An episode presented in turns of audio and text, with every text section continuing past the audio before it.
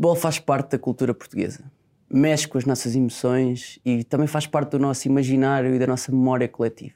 Por isso, nesta série de episódios em que olhamos para o futuro, nada melhor do que falar de futebol e ter connosco alguém que percebe efetivamente do assunto. Talvez a cara mais conhecida, vamos dizer assim, da comunicação desportiva portuguesa a nível internacional, Pedro Pinto. Pedro, estás bom?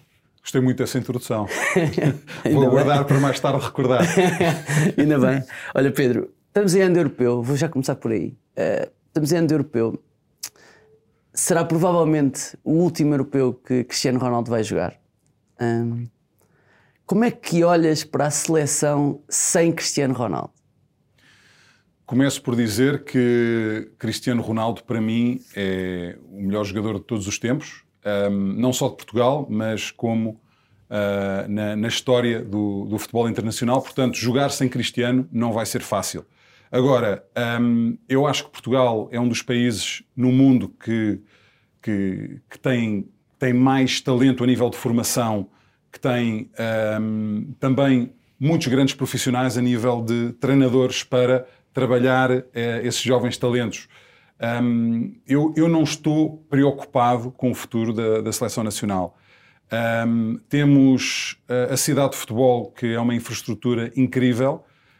Um, temos ganho muitas competições também uh, a, a, nível de, de, futebol jovem, de sub-18, sub-19, sub-20, sub-21. apesar de nunca ser fácil perder uma estrela e um craque como é o Cristiano Ronaldo, acho que temos uh, qualidade suficiente para continuarmos a competir pelos principais uh, títulos europeus e, e, e, mundiais. Mas o Ronaldo, de alguma forma, uh, empurrou uma espécie de profissionalização, vamos dizer hum. assim, da federação e, e, de uma série de, de instituições e, e, movimentações, sei lá, tanto ao nível de marcas como de marketing, vamos dizer assim, que existem à volta da seleção. Uh, achas que o facto dele sair pode ter repercussões nesse sentido ou a marca Seleção Portuguesa Portugal já está completamente estabelecida com ou sem Ronaldo? Olha, falando de marcas, uh, temos a grande sorte de, neste momento, pelo menos, termos outra grande marca que é o João Félix. Um, portanto, uh, Achas que é uma passagem de testemunho? Acho, acho, acho que sim, a nível de marca, acho que sim, porque até acho que em 2020 e no europeu, um jogador como o Bernardo Silva vai ser mais importante do que um João Félix, acho eu.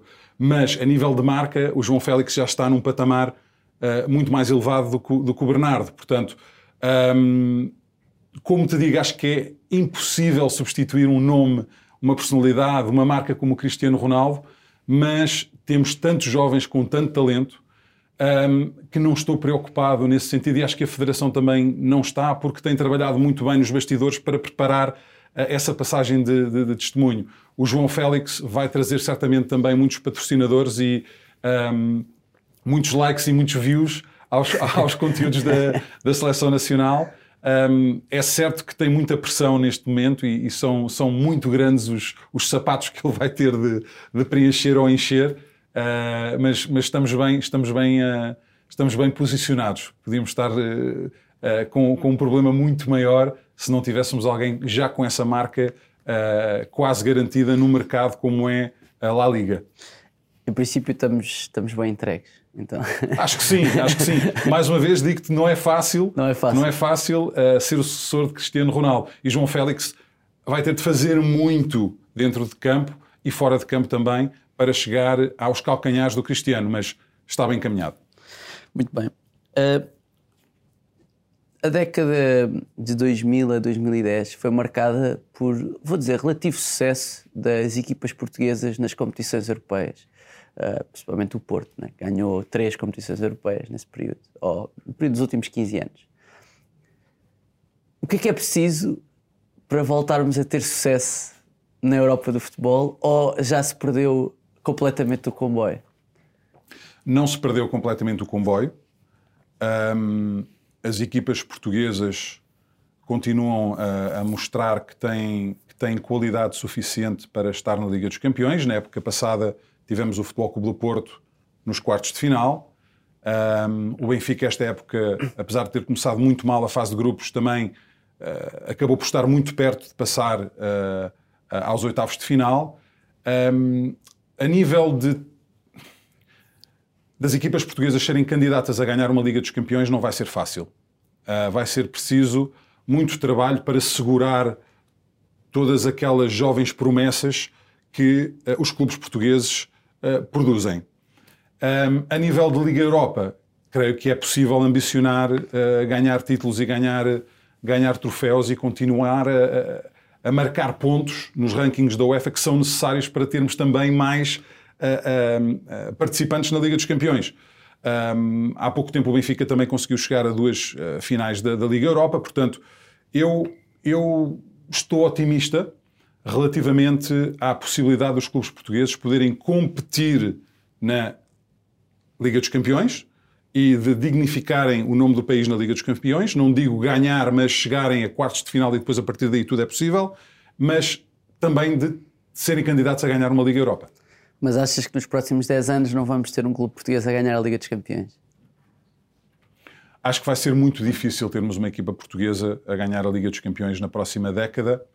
Uh, não é impossível e quando olhas para histórias como a do Leicester uh, na Premier League, quando olhas para, Mas para o Ajax história... o ano passado não Pois foi... é isso que eu ia dizer. O Ajax uh, na Liga dos Campeões... Tem um orçamento grande, tem um orçamento grande. Sim, mas assim. foi uma equipa que no início da época não entraria no top 10 de candidatos Sim. a chegar à final. E, não é um e esteve a segundos, esteve a meros segundos de chegar lá. Um, tivemos também o próprio Leicester também a chegar aos quartos de final da Liga dos Campeões. Um, eu, eu acho que é possível. Eu acho que é possível. Uh, mas vai ser muito, muito difícil porque uh, os grandes tubarões estão cada vez maiores um, e provavelmente vamos, vamos falar nisso, mas uh, as, as próprias competições portuguesas vão ter de ajudar os clubes portugueses a serem mais fortes para poderem competir mais com as ligas estrangeiras.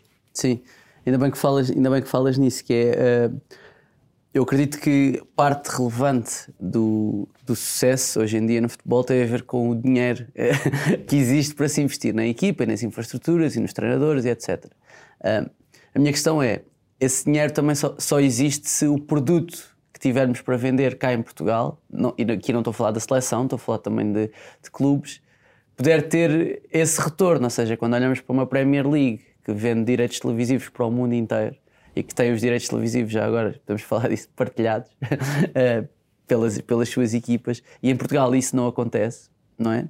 Mas o que percebemos é que nos últimos 20 anos a Premier League cresceu muito por culpa dessa, desse pensamento, se quisermos, coletivo. Claramente. E portanto, a pergunta que eu te faço é: o que é que é preciso para nos próximos 10 anos a Liga Portuguesa subir para. Pá, hoje em dia Portugal está no sexto lugar do ranking. É um campeonato que, apesar de estar no sexto lugar, é ainda assim periférico, eu vou dizer. Ou seja, eu acho que em França ninguém tem interesse em ver um jogo da seleção da, do campeonato português, mas se calhar tem interesse em ver jogos do campeonato espanhol ou inglês. Portanto, a minha pergunta é: como é que conseguimos dar este salto e colar-nos mais estes, aos, aos top 5, por assim dizer? Olha, a nível de competição, acho que é um, fulcral haver a centralização de direitos. Um, para a competição se tornar mais forte e mais atrativa não só para o mercado nacional, como o mercado internacional. Tu pegaste no exemplo da Premier League, eu até dou um exemplo mais recente, que é o da Liga Espanhola. A Liga Espanhola ganhou muito com a centralização dos direitos, depois de ter sido possível convencer o Real Madrid e o Barcelona que iriam ganhar todos. Eu acho que, muito honestamente, eh, os grandes clubes portugueses, e digo todos os clubes portugueses, mas principalmente os grandes clubes portugueses, têm de parar de destruir o seu próprio produto ao uh, estarem permanentemente em conflito uns com os outros. Uh, eu acho que hum, não sei quando é que vai acontecer, não sei como é que vai acontecer, mas tem de acontecer a centralização dos direitos da Liga Portuguesa, porque depois, uh, e pego numa frase em inglês de, de dizer strength in numbers, Acho que se todos estiverem juntos, se o pacote das equipas juntas for mais forte, se houver um lema da Liga Portuguesa e a nível de comunicação, se a Liga Portuguesa for vendida como uh, uma competição onde os grandes talentos da Europa ou Nasce. do mundo são Sim. encontrados, formados, uh, um, Acho que o viveiro, pode... tipo o viveiro do Sim, talento. mas pode ser criada aí uma história muito, muito apelativa, acho eu, para o mercado internacional. Mas só é possível estando todos a lutar com as mesmas armas e remando na mesma direção. Porque se internamente estão todos a tentar fazer o que é melhor para eles individualmente, não, não, não vai ser possível lutar de igual para igual, mesmo talvez até com uma Holanda, com uma Bélgica, com uma Grécia, com uh, outras ligas que, uh, se juntarem, vão, vão, vão possivelmente ser mais fortes do que a portuguesa. Achas que falta um bocadinho de mais racionalização e menos emoção nesta tomada, nestas tomadas de decisões? Acho. Acho, acho, que falta, acho que falta um bocadinho mais de pensamento estratégico e pensamento de business do que pensar eh, no hoje e no adepto. Porque os clubes Apenas. portugueses estão pouco profissionalizados. De uma maneira geral. Não diria que estão pouco profissionalizados, porque mesmo a experiência, falando com vários jogadores internacionais que trabalharam em Portugal, jogaram em Portugal, eles todos ficaram muito impressionados com as estruturas presentes nos clubes portugueses. Eu acho que é a nível de visão e a nível de estratégia de trabalho de equipa. Ou seja, mais o futebol como um negócio e não tanto o futebol no jogo. Porque no jogo nós já percebemos que, que até Sim. somos bons, mas o futebol Sim. enquanto negócio, enquanto produto, vamos dizer assim, televisivo, online, etc., isso falta, falta mais visão. Falta muito trabalho, falta muito trabalho coletivo para impulsionar o futebol português para outro patamar. Um, e acho que estamos muito atrasados. Acho que todo o dia que passa, que isso não acontece, estamos a ficar um passo atrás dos outros que estão a trabalhar para, para esse objetivo. Muito bem. Por falar, por falar em futuro, vamos dizer assim, as novas tecnologias, posso dizer que chegaram, seguramente Sim. chegaram ao Sim. futebol, chegaram ao futebol. Estão presentes. Como é que olhas para, para o futuro, vamos dizer assim, com estas novas tecnologias, tanto dentro do campo e a auxiliar, vamos dizer assim, os árbitros e os treinadores, como também fora do campo para quem está a assistir ao, ao produto de futebol. Acho que a introdução da tecnologia no futebol era necessária, tendo em conta o número de câmaras um, que existem a cobrir a maioria dos grandes jogos de futebol, uh, a equipa de arbitragem não ter acesso a nenhuma dessas imagens é, não faria sentido. Não faria sentido tu em casa, como adepto, uh, poderes ver a verdade do jogo e o árbitro não ter acesso a, a essa mesma verdade. Portanto, uh, eu pessoalmente acho que a introdução da tecnologia era necessária e é positiva. Agora, estamos num período de transição. Nós estamos a falar de dois ou três anos onde o VAR está a ser utilizado. Portanto, as pessoas ainda não sabem muito bem como é que funciona, os próprios árbitros estão a aprender como utilizar este, este sistema da melhor maneira. Posso dizer que, por exemplo, no mercado que é considerado ser o mais desenvolvido do mundo, que é a Premier League, a introdução do VAR tem tido muitos problemas, mas muitos problemas mesmo. Portanto, é, é, é, estamos numa fase de transição, de aprendizagem, um, e, e, acho que a tecnologia chegou para ficar. Uh, não, não estou a ver o VAR desaparecer do futebol. Espero que fique pelas, por aquelas decisões e pelas, pelas situações que já foram aprovadas e que não se estenda muito mais para todas as situações de fora de jogo, todas as situações de, de, de lança meio campo. Espero que, que, o futebol não pare 30 em 30 segundos. Um, uh, ah, talvez veja a introdução de, do sistema de, challenge dos treinadores terem três ou cinco oportunidades para contestarem as decisões dos árbitros um, talvez poderá acontecer. Não sei que vai acontecer, mas poderá vir a acontecer. Isso, não tens medo que isso possa estragar? Uma das críticas que é feita ao VAR é que estraga um bocadinho o ritmo de jogo, por assim dizer. Porque o futebol é um desporto que vive muito piques. Mas sabes isso... o que é que estraga muito também o ritmo de jogo? é uh, os jogadores muitas vezes fingirem as lesões, uh, os jogadores discutirem com os árbitros. Portanto, desde que as decisões sejam tomadas rapidamente, não vejo esse problema. Se cada treinador tiver três, três challenges por jogo, também não é isso que vai estragar o, o, o acho eu, o ritmo, o ritmo e a velocidade do, do jogo. Mas, repito, estamos ainda a tentar encontrar a melhor, a melhor solução. Agora, acho necessária a tecnologia e vimos até na época passada, na Liga dos Campeões, vários jogos decididos por. e várias eliminatórias Sim. decididas por VAR e que sem VAR poderíamos não ter a verdade do jogo. E, e relativamente ao, à, à experiência de ver futebol, por assim dizer, o que é que achas que vai acontecer? Em 2030 não vamos estar a ver futebol da mesma maneira que estamos a ver em 2020. Não, acho que vamos ter a oportunidade de escolher. eh, Já se pode fazer isto em várias transmissões, mas escolher vários ângulos de câmara. Ahm, estou com curiosidade para ver o que é que acontece relativamente à utilização de ah, mais ah, originalidade e versatilidade no- nos comentadores. Teres possibilidade de, em vez de ouvir os comentadores oficiais do canal Detentor de Direitos, teres influenciadores, teres atores, teres cómicos, teres amigos a comentarem o jogo ahm, no sinal de, de- de transmissão. Ahm, é possível, e depois, relativamente às estatísticas e à realidade aumentada, ah, poderá, na verdade, ser, muito diferente em 2029, 2030, ah, poder escolher a informação que vês durante o jogo. Ah, se tens ícones dos jogadores, sabes se, eles, se ele ah, tem Batimento 70% cardíaco. da energia, 80% da energia, se correu mais eh, do que o lateral direito do que o lateral esquerdo, eh, as faltas que já cometeu, ou seja, com um mero clique no teu ecrã, teres acesso a todas essas informações real time, não é? Não só estatísticas de época, mas aquilo que está a acontecer no próprio jogo, e aí já podes dizer, epá, este, este médio defensivo eh, tentou fazer eh, 10 desarmes e só acertou 3, está a ter um jogo horrível, porque tens isso tudo em real time, em vez de estar só a depender daquilo que vês como adepto ou não vês como adepto. Ah, agora, a nível de, de consumo de, de futebol, acho que isso tudo poderá acontecer e pode ser uma mais-valia. Espero que isso não leve com que as pessoas parem de ir aos estádios, porque sem estádios cheios, o espetáculo nunca vai ser aquilo que é hoje em dia. Era isso que eu te ia perguntar: é se não tens medo que se estejamos a desumanizar o futebol. O futebol é. eh, O Jorge Jesus acho que costuma dizer que o futebol é o único desporto do mundo onde eh, alguém que não joga melhor do que a outra equipa ganha. Pode acontecer. Normalmente pode haver um jogo em que há uma equipa que está a dominar a outra por completo, não consegue marcar um gol, mas há outra equipa que vai lá uma vez, marca um gol e essa equipa ganha. A maioria, na maioria dos desportos não é assim, até porque o marcador funciona, funciona mais Sim, sim, vezes, sim. o marcador de ponto. E portanto, e o futebol vive muito, por isso é que é tão apaixonante, por isso é que há tanta paixão à volta do, do futebol e dos adeptos e alguma irracionalidade também. A introdução das tecnologias permite-nos racionalizar melhor o jogo e tomar melhores decisões, eu concordo.